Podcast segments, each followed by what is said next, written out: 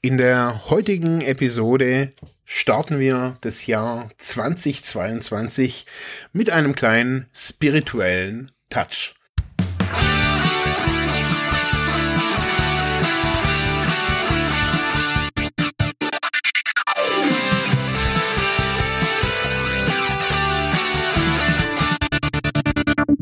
Ja, ein schönes, gesundes, fröhliches und natürlich erfolgreiches Jahr 2022 wünsche ich, ja, wünschen wir euch hier in der ersten Sendung des Jahres.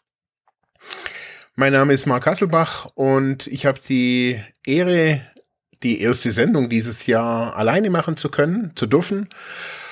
Ähm, und ja, ich möchte an der letzten Sendung, die Dirk neulich aufgenommen hat mit dem Update, dran anschließen.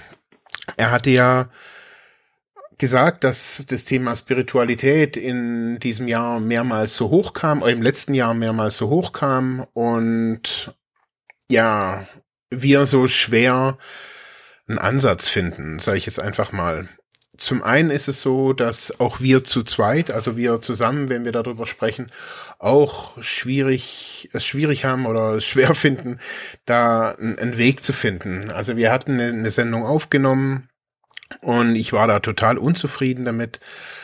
Ähm, ja, und jetzt hat Dirk nochmal irgendwie alleine einen neuen Versuch gemacht und ich habe die so gehört und habe sie natürlich auch bearbeitet und veröffentlicht, aber so im Hören habe ich gedacht, naja, vielleicht irgendwie möchte ich dem allem irgendwie nochmal ja eine neue Chance geben. Das ist jetzt hier kein, kein Podcast, der jetzt sich rein um, um spirituelle Fragen äh, ja, dreht, sondern wir sind natürlich ja hier in der Suchthilfe. Und trotz alledem stelle ich immer wieder fest oder stelle ich schon seit Jahren fest, ähm, dass dieses Thema in ähm, der Suchthilfe nicht, nicht wirklich auch verankert ist. Das ist logisch, dass es nicht verankert ist. Also aufgrund, ähm, naja, der gesellschaftlichen Struktur, würde ich es jetzt einfach mal so nennen, ähm, sind, ist Spiritualität jetzt nicht wirklich was, was mh, wissenschaftlich auch ähm, anerkannt ist, in dem, muss man so sagen. Also, was meine ich da damit?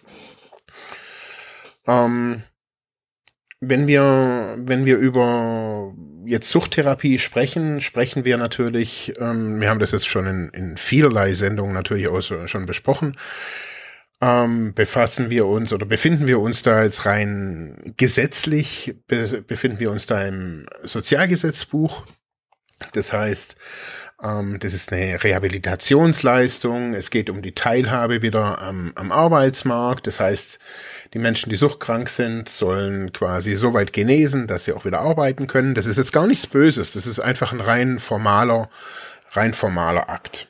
Und federführend oder sagen wir so federführende Disziplinen in diesem ganzen Prozess ist äh, natürlich oder was heißt natürlich ist die Medizin ähm, und es ist die Psychologie.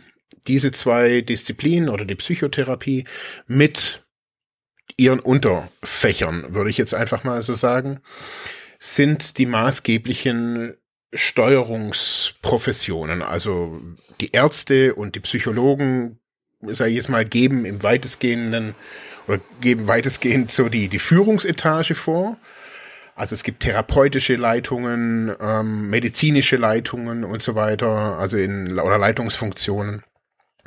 Naja, und dann gibt es Verwaltungsleitungen und so weiter, Büro. Also man sieht, da ist auch in der Struktur ist da jetzt nicht irgendwie, naja, Spiritualität irgendwie mit mitgedacht oder mit mit verortet oder sowas. Es gibt dann natürlich die Sozialarbeit oder die soziale Arbeit als Profession, die natürlich auch maßgeblich ähm, da in der Suchttherapie mitmischt, also so von den Anfängen auch in der Beratung, Prävention, aber auch in der Therapie in Form von Sozialberatung. Ähm, ja, aber auch dann später natürlich in der Nachsorge, ähm, aber auch natürlich auch als, also mit einer Zusatzqualifikation als Suchttherapeutin, Suchttherapeut ähm, natürlich auch während der Therapie. Aber man sieht, es braucht da immer eine, eine Zusatzqualifikation hin zur Psychologie. Also rein Sozialarbeit reicht nicht. Man muss da noch irgendwas Spezielles machen.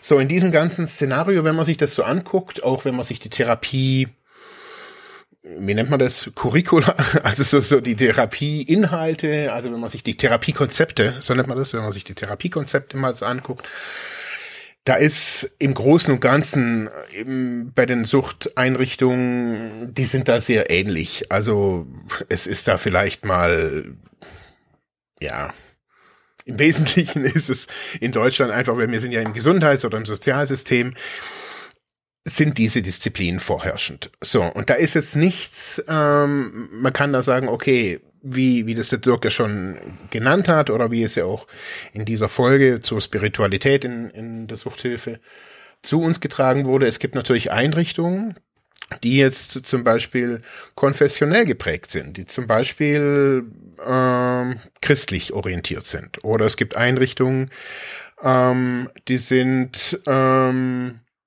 muslimisch geprägt. Ähm, es gibt Einrichtungen, die sind buddhistisch geprägt und es gibt Einrichtungen, die sind sehr speziell und auch sehr kontrovers diskutiert. Die sind zum Beispiel jetzt von Scientology, auch die bieten ähm, natürlich sowas wie eine Suchttherapie in Anführungsstrichen an. Und ich sage jetzt wirklich in Anführungsstrichen, weil es halt in unserem naja, in unserer, in unserer Gesellschaft halt, naja, ich sage ich sag jetzt einfach mal, Scientology jetzt eher so ein, den Ruf einer Sekte, von so einer Sekte hat und das alles nicht so koscher ist. Aber trotzdem bieten die das halt an. Und so gibt es natürlich Suchttherapien in ganz unterschiedlicher Couleur. Ich persönlich zum Beispiel habe ähm, meine Therapien gemacht in anthroposophischen Therapie. Einrichtung. Anthroposophie kommt ursprünglich von Rudolf Steiner aus den Anfängen 1918er Jahren oder sowas. Ähm, das ist jetzt keine Konfession in dem Sinne, sondern das ist eigentlich eine, ähm, ja, eigentlich, Anthroposophie ist eigentlich eine, eine Lebenssicht, ähm, also so wie man leben kann. Also das ist so wirklich so eine, ein eigenes Universum, würde ich es jetzt einfach mal so bezeichnen. Und diese Einrichtung war halt sehr stark anthroposophisch geprägt. Da gab es halt verschiedene. In jeder Einrichtung wird es dann dementsprechend natürlich unterschiedlich sein. Also bei den christlichen Einrichtungen, da wird halt dann vielleicht das Thema Gebet mehr in den Vordergrund gerückt. Ähm, bei buddhistisch ähm, äh, Suchttherapien oder Wegen, die buddhistisch geprägt sind, wird dann eher das Thema Meditation vielleicht äh, geprägt oder auch das Thema Yoga vielleicht irgendwie mit, mit ein, ist da mit ein, äh, wird damit reingebaut oder ist da ein Teil davon oder auch die ganze Ayurveda-Geschichte, also so kann man sich da natürlich, also es gibt natürlich jetzt nicht nur irgendwie die Standard-Suchttherapie, also global, also ich spreche jetzt hier einfach mal von dem, was es halt einfach gibt. Die Frage ist natürlich immer, wird es finanziert? in Deutschland. Also wird es jetzt Standard, so wie, wie, wie Dirk das jetzt auch immer wieder so schon so, so erzählt hat, also wird es durch die deutsche Rentenversicherung finanziert, es ist anerkannt und so weiter. Und vieles ist dann natürlich eben nicht anerkannt. Also ich weiß jetzt gerade von der von der deutschen Rentenversicherung und der anthroposophischen Therapie, da gibt es seit, glaube ich, seit Bestehen, gibt es da halt immer irgendwie halt so einen, einen Druck. Es wird ver, vermedizinisch, verpsychologisiert, es muss ja Standards und so weiter muss es da geben. Das, was wir so kennen, was uns natürlich was gut ist und was uns auch im Wesentlichen schützt vor Charlatanerie und Qualitätsmerkmalen und so weiter. Zum anderen ist das, was ich halt merke, ähm, auch das, was ich so gemerkt habe, schon als ich vor 20 Jahren Therapie gemacht habe, was die Therapie bei uns oder die, die Leute auch, die da waren, oder auch die Therapeutinnen und Therapeuten, oder das, was die Leute auch so erzählt haben im, im Vergleich zu anderen Einrichtungen, das in der Einrichtung, wo ich war, ich sage jetzt einfach mal, so ein bisschen spiritueller zuging. Und da sind wir jetzt schon so ein bisschen beim Thema, was bedeutet spiritueller? Also haben wir da irgendwie Huibu gemacht oder Hand gelesen oder was weiß ich was. Hm, also ich sage es jetzt einfach mal so aus dieser anthroposophischen Sichtweise. Also ich kam an und wusste damals nichts, gar nicht, was Anthroposophie an sich ist. Ähm, ich wusste halt Waldorfschulen, oder das hat man mir so ein bisschen erzählt, aber auch selbst von Waldorfschulen wusste ich eigentlich nichts. Ich hatte halt also, ja, Klischees, also so Ökos, Bio, bla bla bla, Sandalenträger. Also ich hatte da wirklich kein wirkliches Bild von, von Waldorf oder Anthroposophie. Und so kam ich damals so an, relativ offen oder eigentlich komplett offen, wusste da nicht, was das ist. Und wir wurden auf jeden Fall nicht dazu genötigt, in die Kirche zu gehen, gar nicht. Ähm, am Anfang stand sowas sowieso gar nicht irgendwie an, außer man wäre jetzt irgendwie gläubig gewesen, dann war da natürlich immer Raum für alles. Ähm, aber jetzt bei uns war da, ich wüsste jetzt dann nicht, da irgendwer jetzt regelmäßig mal irgendwo gewesen wäre oder sowas, wüsste ich jetzt irgendwie nicht.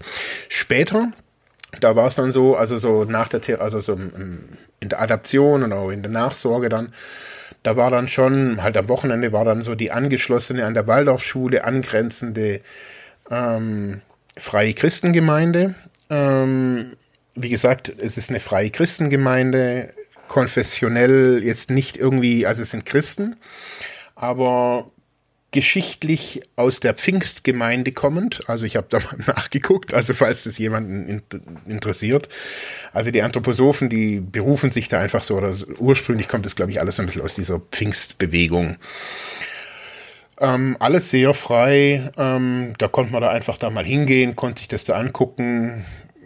War jetzt nichts, was irgendwie auf dem Tagesplan stand. Aber also was, was ganz klar war von Anfang an war, und da fängt das Spirituelle für mich eigentlich schon an, und zwar nicht indem es spirituell geistig wird, sondern indem es eigentlich eher materiell wird. Die erste Zeit unserer Therapie haben wir draußen gearbeitet, also so die ersten drei Monate.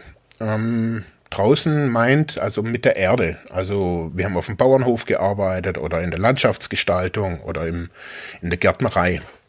Also da waren alle. Alle, die da ankamen, waren die ersten drei Monate auf jeden Fall im, immer in einem Arbeitsbereich, der immer irgendwie was mit Erde zu tun hatte. Und das war ganz einfach, um zu erden. Ähm, so sagt die das. Also arbeite mit der Erde, um dich zu erden, weil so die Idee dahinter war, oder was heißt die Idee, so die Herangehensweise war, dass man als Drogenabhängiger einfach so die ganze Zeit in diesen anderen Sphären, in diesen anderen Welten hängt. Also im Rausch, im Delirium, im High halt einfach, in irgendwelchen Welten. Und da halt nicht mehr den Absprung schafft und daher sich erstmal erdet mit Erde. Und ähm, das ist, das war für viele wirklich ultra heftig, auch für mich auch. Also ich kam da ja damals im Januar an und dann hieß es halt erstmal irgendwie aufs Rosenkohlfeld und umgraben bei pff, minus 10 Grad. Und ich kam da gerade aus der Entgiftung und mir gedacht, hey, was soll denn das? Ähm, und so waren einfach viele solche Dinge. Also zum Beispiel hatte ich schon immer oder so, bis heute habe ich irgendwie immer Probleme mit der Haut zum Beispiel. Und da gab es dann keine, wie es jetzt in, in vielen anderen Einrichtungen oder Kliniken oder schon vorher beim Arzt gab, da gab es dann halt keine Cortisonsalbe oder sonst irgendwas, sondern und auch keine, es gab dann auch keine Biosalbe im, im Übrigen. Ähm, sondern ähm, für, ich, für mich gab es dann Heileurythmie. Kann man sich mal ein bisschen schlau machen. Ähm, Eurythmie, das ist so das sind so Bewegungen, das ähnelt so ein bisschen, also das kennen viele, dass die, die Anthroposophen da irgendwie mit den Bäumen tanzen oder ihre Namen tanzen und so weiter. Aus daher kommt das so ein bisschen. Das sind so ähnliche Bewegungen wie beim Tai Chi. Das sind Bewegungen, die nicht ähm, Rudolf Steiner, sondern seine Frau entwickelt hat. Ähm, es sind ja, ich sage es jetzt einfach mal ähnlich wie Tai Chi oder dieses ganz langsame, formige, runde Bewegung. Und da gab es eben verschiedene Sätze, Bewegungen und so weiter, die ich immer wieder sagen musste. Und dann musste ich laufen oder so schreiten dabei, den Füße richtig abrollen. Und das habe ich regelmäßig gekriegt. Also das war die Anwendung. Ich kam da an und habe diese Sätze gesagt und bin im Lauf im, im Raum hin und her gelaufen und bin wach dadurch geworden. Das ist so skurril es klingt. Es hat echt was bewirkt. Diese, ich weiß nicht mehr, was ich da gesagt hat. Irgendwie, es war wie so eine Art Gedicht. Ähm, also schlussendlich habe ich glaube ich beschrieben, was ich da tue im Schreiten. Das, ach, ich weiß es nicht mehr. War ziemlich spooky. Ähm, ich habe auch gedacht, was soll denn das? Und ähm, später habe ich dann Rosenblütenbäder gekriegt. Ähm, da liegt man dann in so Rosenblütenessenz in so eine Badewanne und dann wird man so abgeschrubbt und das alles, das war für meine Haut da. Aber schlussendlich waren das halt so, das haben die mir dann auch erklärt, sind das einfach da kann man jetzt nicht irgendwie sagen, ah, die Rose, das Rosenwasser, das ist dann äh, antibakteriell oder so. So hat es alles nicht funktioniert. Sondern es ist eine ausgeklügelte Wissenschaft, nenne ich es jetzt einfach mal, die anthroposophische Gesundheitslehre. Ähm, sehr natürlich an der, ähm, ja, an ich würde es mal so Allopathie, also so Kräuter, ähm, aber auch ähm, Jetzt fällt mir das Wort nicht ein, das mit den Kügelchen.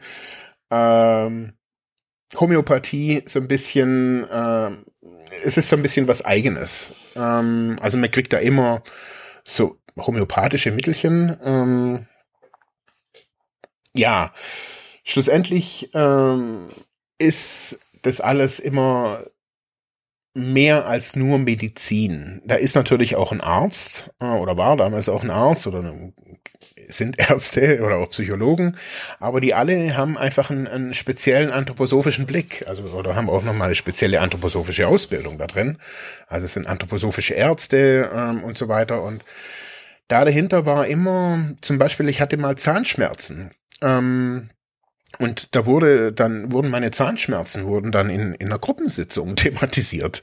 Also, ähm, so skurril das jetzt klingt. Also, da waren meine Zahnschmerzen waren Thema in einer, normal im Gruppenalltag. Und ähm, ich habe gesagt, eben, ich will da halt irgendwie Schmerzmittel. Also, die wollten mir die Weisheitszähne ziehen und die haben mich dann gefragt, warum ich Schmerzmittel will. Und dann sage ich, ja, also Zähne ziehen und so weiter. Und da ging es halt drum, Schmerzen, Schmerzen aushalten und dann wurde überlegt, wie kann man das noch machen, in den Schmerz reinfühlen, das bewusst zu erleben, wenn einem die Zähne gezogen werden und und und und und und und. Es war total verrückt. Ähm, aber schlussendlich war ich dann da und man hat mir wirklich zwei Weisheitszähne gezogen ohne Betäubung. Ähm, ich habe Arnika, ähm, also anthroposophische Arnika-Kügelchen gekriegt, drei Tage vorher ähm, da war chemisch wahrscheinlich kein Arnika drin oder irgendwas drin. Das war wahrscheinlich nur Zucker und Wasser ähm, zu Kügelchen gerührt.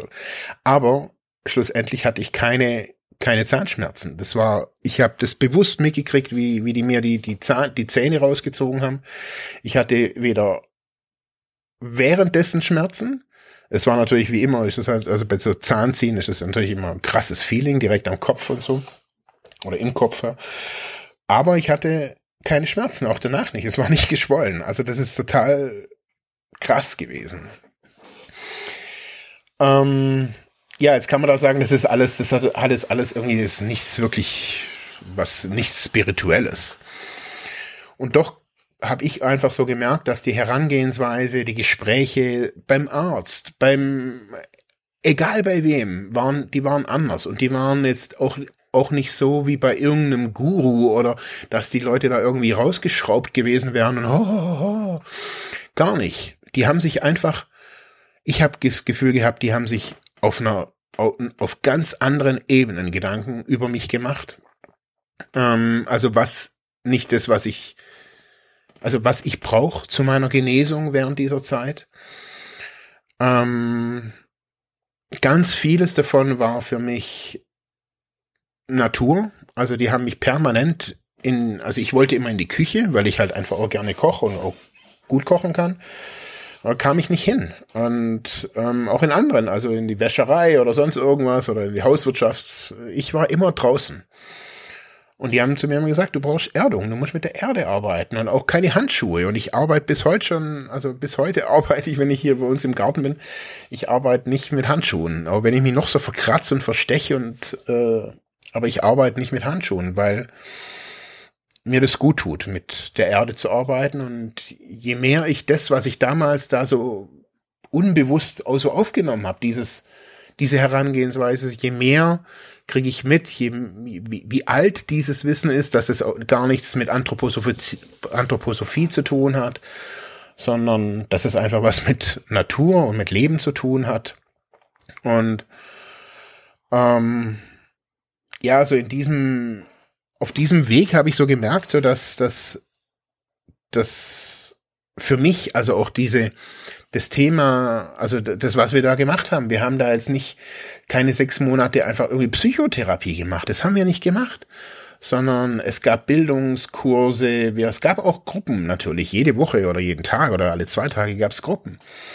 Aber die hatten einfach einen, einen, einen Charakter, wo immer irgendwie ein, ein, auch ein seelischer Aspekt dabei war, wo das auch benannt wurde als seelischer Aspekt. Und ich kann nicht von einem seelischen Aspekt reden, wenn ich nicht an eine Seele glaube. Oder wenn ich auch institutionell dieses Thema Seele ablehne. Und die Medizin lehnt Seele einfach ab. Und auch die Psychologie im Wesentlichen lehnt heutzutage Seele ab. Also man kann sich jetzt natürlich über irgendwelche Definitionen, dass man ja doch Seele annimmt, aber ähm, im Wesentlichen in unserem heutigen Weltbild, das äh, jetzt nicht nur in der Suchthilfe, sondern das einfach sehr materialistisch auch immer stärker geprägt wird und immer rationaler wird, immer wissenschaftlicher wird, ähm, werden ähm, ja wird ist einfach auch kein oftmals auch kein Platz mehr dafür da, um um ja da in, in solchen Kategorien, sage ich jetzt einfach mal, zu denken. Ähm, ja, wie kriege ich jetzt hier die Kurve? Also für mich wäre es wichtig, ähm, dieses Thema Spiritualität ähm, vielleicht hier in diesem Kontext weiter zu behandeln. Ich glaube, dass wenn ich die Suchthilfe in Deutschland so angucke, ähm, glaube ich, dass es der Suchthilfe genau daran auch mangelt. Dem ganzen System mangelt es daran, dass so eine gewisse Spiritualität weggelacht und weggeleugnet wird und äh, wegrationalisiert wird. Wir sehen auf der einen Seite, dass, dass es immer mehr psychische Krankheiten gibt in unserer Gesellschaft, dass es ähm, auch politisch immer mehr, immer mehr, immer wütender wird, die Menschen immer unzufriedener werden. Und gleichzeitig sieht man auch, dass die Spiritualität immer mehr aus unserem Leben verdrängt wird, immer mehr durch rationale Argumente und ähm, ja, ersetzt werden und Leute ausgelacht werden. Und das ist das, was, was ich auch wieder erlebt hatte, ähm, dass ich belächelt werde für das, was ich erlebe.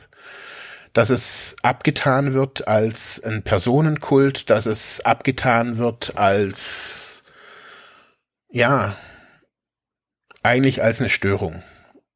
Das ist eigentlich das Problem. Das Glaube heutzutage ähm, es wird so ein bisschen, naja, wir, wir machen so ein bisschen spirituelle irgendwas, aber es ist kein Kern. Ich glaube, dass die Leute, alle Menschen, wirklich hungrig danach sind.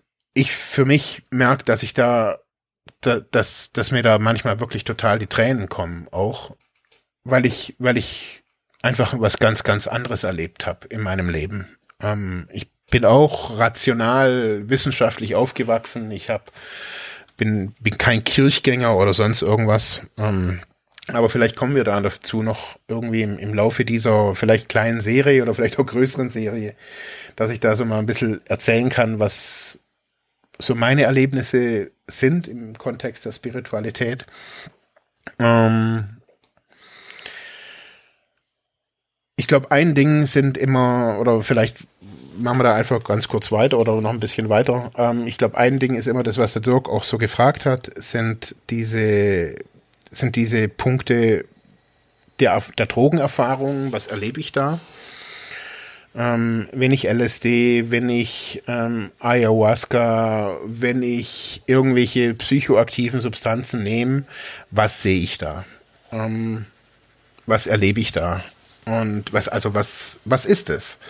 Und man kann sich dem allem wissenschaftlich nähern. Das haben wir ja schon gemacht und äh, mit dem äh, mit dem Herrn aus dem Neuroimaging Institut. Ähm, das ist für mich finde ich das auch immer sehr interessant. Allerdings ist es halt für mich ist es halt eigentlich nur das ist wie wenn ein, ein, wie wenn ich nur mit einem Auge gucke. Also ich blende einfach permanent dieses, diese andere Sicht aus, weil ich sie nicht haben will, weil ich sie nicht haben darf. Und ähm, ja, wenn man sowas wie ja, wie Gott, wie, wie spirituelle Wesen, Engel, Dämonen, Feen, Gnome, Zwerge, alles in dem Bereich der Science Fiction, der Absurdität, der, des, des Verrückten abtut. Ähm, ich glaube, äh, oder was heißt ich glaube, ich glaube es nicht, sondern für mich hat sich in meinem Leben gezeigt, dass es, dass das alles eine Realität ist. ähm, dass es alles ähm, ja viel zu drüber sprechen geht, gilt.